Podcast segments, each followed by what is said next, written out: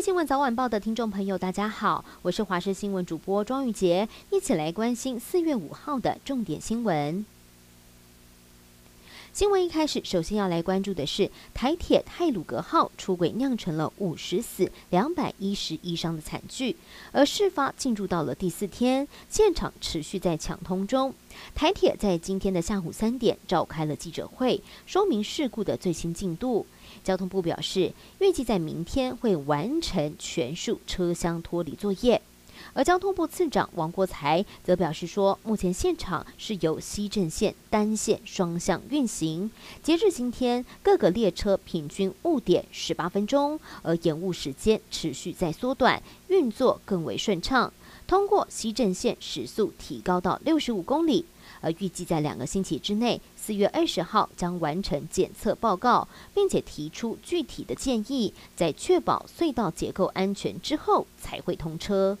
而针对台铁泰鲁格号出轨的事故，有土木系的教授就指出，如果台湾的火车有设置轨道一体物入侵警报系统，也许事故发生当时轨道还来得及监测到工程车滑落，给司机员足够的反应时间。而其实台湾的高铁和捷运都有这样的系统，为何就只有台铁没有呢？除此之外，教授也指出，当时边波明明就在进行工程，却没有任何的护栏装置，原因就在于台铁工程把最基本的防灾规划给省略了。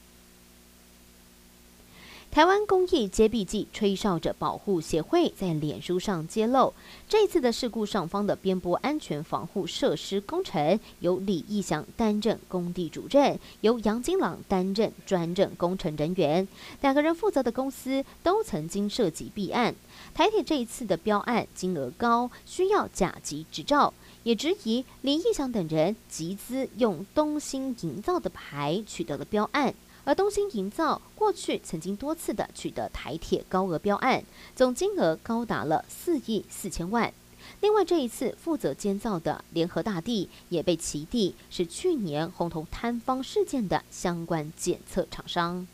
这次的连假有大批的游客涌入了离岛小琉球，连假前两天甚至有万人登岛的状况。交通传业者预估，人潮比起去年同期是多了一倍左右。而四号开始就出现了返乡人潮，假期的最后一天，东流线码头人潮不断，游客提着大包小包的战利品回到台湾，期待下一次假期还可以再去小琉球玩。持续关心疫情，中央流行疫情指挥中心在今天公布，国内新增了一例境外移入的确诊个案，是一名印尼籍的二十多岁女性，今年三月二十一号来到台湾就学，持有搭机前三日内检测阴性报告，入境的时候也没有症状，并且到集中检疫所进行检疫。然而四月三号由卫生单位安排期满之前的裁检，却是在今天确诊。还好在检疫期间，她并没有跟任何人接触，因此目前没有匡列接触者。